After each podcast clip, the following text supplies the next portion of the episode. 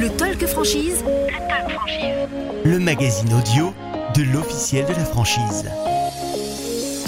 Bonjour à tous. Bienvenue dans ce nouveau Talk Franchise, le magazine audio de l'officiel de la franchise. Je suis Nicolas Monnier, journaliste, et je suis en compagnie de ma collègue Camille Boulat. Camille, bonjour. Bonjour Nicolas. Nous sommes ravis de vous retrouver et en préambule, nous vous souhaitons une très bonne année à toutes et à tous. Au sommaire de cette nouvelle émission, Camille, plusieurs sujets d'actualité. Oui Nicolas, en effet, les premiers chiffres concernant le marché de l'immobilier commencent à tomber. Début janvier, Century 21 dévoilait les performances exceptionnelles.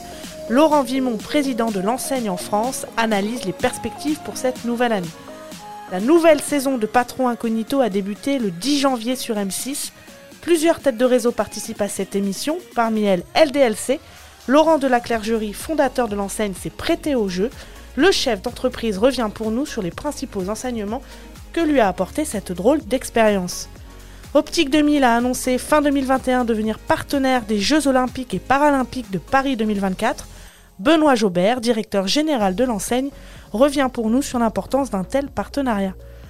La nécessité de communiquer, Nicolas, vous le savez, sur les réseaux sociaux n'est plus approuvée. Édouard Rosgui, fondateur de Emblem, agence spécialisée dans la communication sur les réseaux sociaux, revient sur les bonnes pratiques à adopter en tant qu'enseigne. Enfin, nous vous en avions parlé lors de notre dernière émission, les assises du commerce se sont tenues en décembre. Après 15 jours d'atelier, les premières décisions devraient être prises en ce début d'année. Nous ferons le point avec Véronique Discours-Buot, déléguée générale de la Fédération française de la franchise, sur les principales attentes que peut espérer le secteur du commerce. Le Talk Franchise. Premier sujet d'actualité, Nicolas, les chiffres de l'immobilier donc qui sont à la hausse. Laurent Vimon, président de l'enseigne Century 21 en France, a dévoilé les performances du marché. Les chiffres parlent d'eux-mêmes. 2021 fut une année record. Voici son analyse. On a un record en nombre de ventes, plus d'un million cent mille transactions. On a un record sur les prix mètres carrés, maison, appartement, sur les délais de vente qui sont raccourcis, sur l'écart entre le prix de vente et le prix de mise en vente qui s'est raccourci aussi. Donc effectivement, on constate des records partout. Ce que je dis juste, c'est que ces records ont fait beaucoup monter les prix et que ça a des conséquences sur les gens les plus modestes, en particulier les employés ouvriers les moins de 30 ans, puisqu'on les voit en retrait d'environ 8% dans le chiffre en 2021. Donc ce que je dis juste, c'est que ces records, ils ont des conséquences et qu'il est possible qu'en 2022, marché soit un peu moins dynamique qu'en 2021. Laurent Vimon est également revenu sur les perspectives pour l'année 2022. Ce dernier estime que le marché conservera un haut niveau de performance. On l'écoute. Si, si, le marché fait un million, c'est déjà énorme. Euh, S'il passe d'un 2 à 1 million, il, il fera moins 20%, c'est quand même colossal. Mais 1 million, c'est déjà un marché dynamique. Il faut rappeler aux plus jeunes qu'en 2008, le marché il faisait 485 000 transactions. Donc on en fait plus du double. Donc 1 million de transactions, euh, ce sera un beau marché quand même. Et le réseau Century 21 continue par ailleurs de se développer. L'enseigne compte aujourd'hui plus de 900 agences opérationnelles et souhaite renouveler une partie de son parc, comme en témoigne Laurent Vimon. On doit avoir 925 agences Century 21, sachant que chez nous, le nombre, c'est pas une obsession. Vous me direz, on est plus de 900, c'est facile à dire. Euh, et on a aujourd'hui à gérer plus le renouvellement du parc que les nouvelles agences, puisque nos agents ont 34 ans pour certains de plus que quand ils ont intégré le système. Et donc, on passe beaucoup de temps à faire de la transmission d'entreprise, du patron au manager, du manager au conseiller, ou bien avec des reprises de gens qui viennent de l'extérieur. On fait néanmoins une vingtaine, 25 agences en net chaque année. Notre plan, c'est qu'à 5 ans, on imagine qu'on sera à plus de 1000 agences. 1200 pour être précis. Vous écoutez le Talk Franchise, le magazine audio de l'officiel de la franchise. Vous le savez Nicolas, la nouvelle saison de Patron Incognito vient de reprendre sur M6. Le principe, vous le connaissez, un patron totalement grimé part en immersion dans son entreprise. Au programme de cette nouvelle saison, plusieurs enseignes dont les Burgers de Papa, Finsbury et LDLC se sont prêtées au jeu.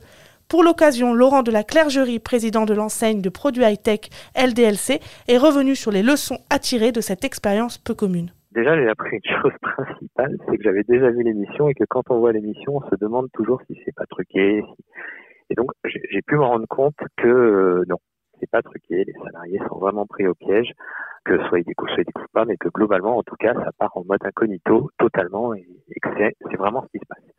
Et ça, c'était euh, quelque chose qu'on se demande toujours. Donc, je l'ai vécu et je sais que c'est donc c'est réel. Et ça s'est plutôt très bien passé, c'est-à-dire que c'est une expérience que je craignais un peu parce qu'on craint toujours un petit peu le côté je vais aller en immersion et me planquer vis-à-vis des salariés.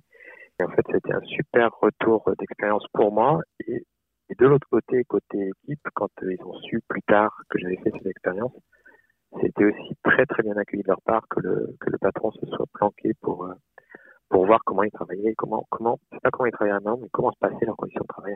Le chef d'entreprise a visité un magasin franchisé et l'entrepôt situé à Nantes, une expérience qui a permis à Laurent de la Clergerie de découvrir ce qu'il se passe concrètement sur le terrain et comment se sentent les salariés.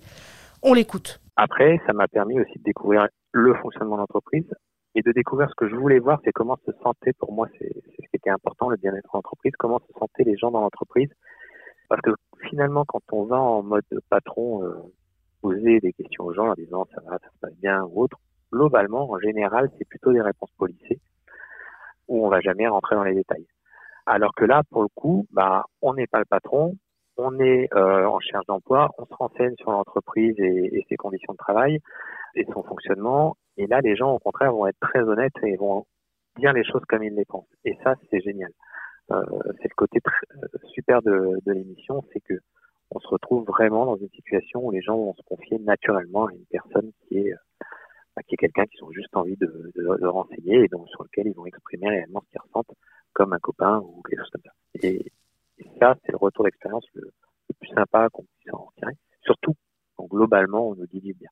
Et même si les retours sont majoritairement positifs sur le terrain, Camille, Laurent de la Clergerie a pu noter des pistes d'amélioration pour son entreprise. Il nous explique cela en détail. Ah, ça fait partie un petit peu du jeu, c'est de se retrouver dedans dans la situation des, équipes et de se dire est-ce qu'il y a des choses à améliorer? Et oui, bien sûr que quand on est en mode euh, immergé dans des process, euh, il y a tout de suite des choses qui sautent aux yeux. Ce qui était intéressant d'ailleurs au-delà de ça, c'est qu'en discutant, il y avait certaines de ces choses, on se rend compte en discutant avec les équipes que finalement elles les ont déjà remontées et que c'est pas remonté euh, jusqu'à un point où quelqu'un a finalement changé des choses. Et donc, euh, qu'on se rend compte bah, qu'il y a des fois des défauts de remontée d'informations qui font qu'il y a des gens qui travaillent sur, euh, un mode de travail qui leur convient pas, qu'on pourrait améliorer, mais parce que à un moment dans la chaîne, quelqu'un a trouvé ça moins important, bah, c'est jamais remonté, on n'a jamais changé les conditions de travail. Alors dans la boutique du franchisé, de la même façon que dans d'autres euh, postes, et que j'aurais sans doute pu vivre, je pense aussi dans nos boutiques, effectivement, on a toujours une culture dans de, une marque et une culture de marque qu'on cherche à transmettre. Euh, J'ai vu ce qui était bien transmis, et j'ai aussi vu bah, ce qu'on pouvait améliorer et les points sur lesquels il allait falloir réappuyer et dire euh, bah, là, là ou là, il y a des choses qu'il faut améliorer parce qu'on n'est pas euh, là où il faut. Vous écoutez le Talk Franchise, le magazine audio de l'officiel de la franchise. Nous l'évoquions dans l'une de nos émissions, le comité d'organisation des Jeux Olympiques de Paris 2024 a lancé sa politique de licence fin 2021. L'occasion pour certaines marques, Nicolas, de nouer d'ores et déjà des partenariats pour cet événement. C'est le cas d'Optique 2000. En effet, Camille, Optique 2000 a dévoilé il y a quelques semaines le détail de ce partenariat qui démarrera dès le mois de mars prochain. Comment ce dernier va-t-il se concrétiser sur le terrain? On écoute Benoît Jobert, directeur général de l'enseigne, qui nous en dit un peu plus. Alors ce partenariat va avoir lieu sur, euh, c'est un partenariat à long terme puisque euh, nous l'avons annoncé en décembre, mais il ne sera effectif aux yeux du grand public à partir de mars 2022. Et, et là, c'est la chance que nous avons, c'est qu'il s'étalera jusqu'à décembre 2024. Là, il y a plusieurs plans que nous sommes en train de construire. Donc, euh, bien évidemment, nos opticiens et leurs magasins seront au centre de notre problématique. L'avantage, c'est que nous avons 1200 opticiens optique 2000 répartis partout en France. On a un maillage très complet du territoire. Donc on va organiser une visibilité très forte de ce partenariat euh, sur l'ensemble de nos points de vente. Donc ça c'est euh, euh, qui va se mettre traduire par évidemment bah, de la PLV, euh, de la mise en avant de notre de notre accord, mais aussi par des manifestations que les opticiens animeront partout en France euh, jusqu'à jusqu'à l'événement entre guillemets. Donc on va aussi nous être acteurs de la montée en pression bah, de de, de, la France jusqu'à jusqu'à jusqu'à juillet 2000, 2024 euh, et un petit peu après. Donc ça, ça va être très intéressant. Et d'ailleurs, ce qui est intéressant, c'est qu'aujourd'hui, on a quand même, euh, euh, grâce à ce partenariat, on vend aujourd'hui du matériel pour les sportifs. Vous savez qu'on vend des lunettes de natation, des lunettes pour pour pratiquer le vélo, pour aller courir, pour faire du ski. Euh, et on, va même appuyer cette démarche par un discours plus fort sur le sur le sport dans nos magasins et ce qui est intéressant, c'est qu'on a interrogé nos magasins et qu'on est en train de construire les, différentes phases d'activation. On a deux tiers de nos magasins Optique 2000 qui ont répondu à notre enquête, qui nous disent qu'ils sont déjà au soutien d'un club de sport dans leur localité. Ça apporte une grande cohérence à notre action.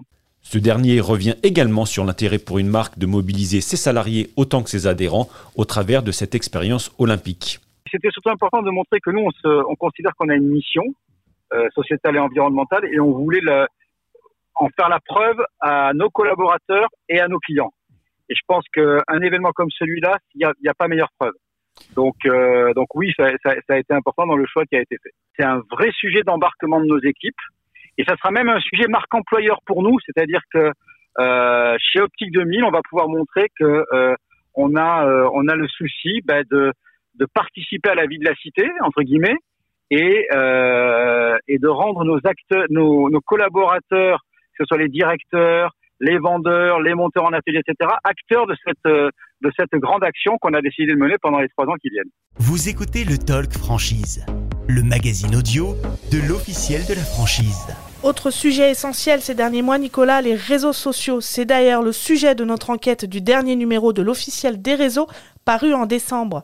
En effet, il est devenu incontournable pour les enseignes d'être présentes sur l'ensemble des plateformes existantes, que cela soit sur TikTok, Instagram ou encore Facebook comme nous l'indique Édouard Osgui, fondateur de l'agence spécialisée Emblem. Tout le monde est sur les réseaux sociaux, tout le monde regarde Facebook, Instagram, euh, euh, TikTok, Snapchat euh, plusieurs fois par jour. donc l'idée d'avoir des réseaux sociaux, de créer des pages Instagram, Facebook, TikTok, c'est de tout simplement faire rayonner sa marque, d'attirer des nouveaux clients, de pouvoir bah, mettre en avant et sublimer son expérience client, ses produits, son savoir-faire. Euh, donc les réseaux sociaux aujourd'hui offrent euh, des outils qui sont formidables pour pouvoir aller chercher une nouvelle clientèle, telle que la sponsorisation. Ça nous permet de toucher avec quelques centaines d'euros des centaines de milliers de, personnes. localisées bah, autour de soi, autour de son commerce et surtout cibler votre clientèle, une clientèle qui peut être jeune de 18-25 ou une clientèle plus âgée. Euh, ce système de sponsorisation vous permet vraiment d'aller chercher qui vous le souhaitez de montrer vos produits à qui vous le souhaitez. Et le spécialiste des réseaux sociaux précise qu'il y a certains codes à respecter, notamment sur Instagram, pour être bien visible des utilisateurs, mais aussi mis en avant par les algorithmes. Et bien entendu, des erreurs à éviter. On l'écoute. Aujourd'hui, les algorithmes ont une certaine manière de fonctionner. C'est-à-dire que euh, pourquoi il faut mettre une photo centrée quand on parle de foot, c'est que l'œil automatiquement va euh, aller au centre quand on scroll, quand on descend rapidement les photos. Et donc du coup, c'est important qu'il y ait assez d'informations au centre pour que tout simplement déclencher l'interaction, déclencher le like ou le commentaire euh, par, par l'audience. Aujourd'hui, le, le contenu, c'est 80% de la conversion. Donc même si vous faites de la sponsorisation, euh, le contenu est extrêmement important parce que c'est ce contenu-là qui va permettre vraiment d'optimiser le retour sur investissement. Les mauvaises habitudes sont de ne pas répondre à la communauté, de ne pas répondre aux commentaires, de ne pas répondre aux DM, euh, de ne pas souvent publier. Il faut publier régulièrement pour pouvoir vraiment habituer les gens euh, à avoir du contenu, à voir la marque et surtout c'est le réseau social de l'attention Instagram donc il faut donner du contenu parce que c'est l'expérience. L'expérience se fait entre utilisateurs. C'est-à-dire que si vous êtes un utilisateur qui poste souvent, répond souvent euh, à l'audience et vraiment crée une communauté, interagit euh, avec elle, bah, ça va être mis en avant, que ce soit sur Instagram ou sur TikTok, euh, beaucoup plus que des personnes qui vont pas poster beaucoup, pas faire de story, pas utiliser tous les outils on vous met en avant sur Instagram si vous utilisez tous les outils. Donc si vous faites des reels, si vous faites des stories, si vous faites des, euh, des, posts, si vous faites des IGTV. Donc c'est vraiment, il faut être un bon, euh, un, bon, un bon élève et utiliser l'ensemble des outils mis en place par les plateformes. Vous écoutez le Talk Franchise, le magazine audio de l'officiel de la franchise. Nicolas, nous l'évoquions dans notre dernière émission, les assises du commerce se sont tenues en décembre. Pendant 15 jours, enseignes, représentants de fédérations, experts et politiques ont échangé sur diverses thématiques. Des premières mesures devraient voir le jour en ce début d'année. Effectivement, Camille, les attentes sont nombreuses, notamment sur le poids croissant de l'immobilier. Pour en parler, j'ai le plaisir d'accueillir Véronique Discourbio, déléguée générale de la Fédération française de la franchise.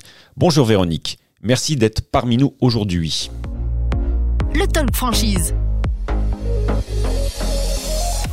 Ça a un peu fuité dans la presse, madame. On commence à entreapercevoir les premières conclusions de ces premières assises du commerce. Quels sont euh, vos sentiments à ce sujet? Ben Écoutez, nous avons assisté hier euh, euh, à la restitution des travaux. Moi, je trouve que ce sont des travaux très riches. D'abord très riche parce qu'ils sont le fruit de la réflexion de nombreux acteurs du commerce qui ont participé en fait à ces ateliers. Euh, ce, que je, trouve, c'est que c'était euh, extrêmement important euh, d'avoir ces assises, même si on a déploré un instant que ça se passe au, mois de décembre, qui n'était pas le mois le plus propice pour une participation des commerçants. Mais néanmoins, on voit par la richesse que c'était très utile. Très utile parce que ce qui fait consensus aujourd'hui, c'est de dire que le commerce est effectivement très important dans l'économie et qu'elle est à son point de rupture. Euh, je crois que si, ça a contribué à une chose, c'est à celle-ci, c'est d'apporter à la connaissance euh, du gouvernement cette situation du commerce. Alors, ce point de rupture, il est provoqué par plusieurs choses, et, je crois que euh, dans la restitution qui a été faite, ça a été assez bien dit. D'abord par l'arrivée de nouveaux acteurs, qui révolutionnent un petit peu, je dirais, le marché, le marché global du commerce. Euh, comme Google, Amazon, mais aussi par des nouvelles formes de, distribution et, des nouvelles euh, obligations imposées par des gens comme Yuka. Euh, on pense à Deliveroo aussi, on pense à, tous ces acteurs qui sont nouveaux sur le marché et qui redistribuent un petit peu les cartes. la deuxième chose qui contribue à cette rupture, c'est les nouvelles aspirations assez contradictoires quand même des consommateurs hein, qui, qui veulent euh, toujours plus, euh, toujours plus de, qualité, en savoir plus sur la, constitution, la fabrication de leurs produits, mais sans pour autant euh, être prêt à payer davantage.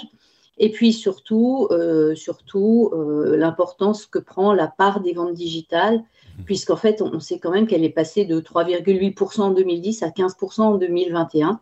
Donc on voit bien que c'est un trend sur lequel il va falloir s'interroger et qui va très probablement complètement modifier en fait euh, l'équation du commerce.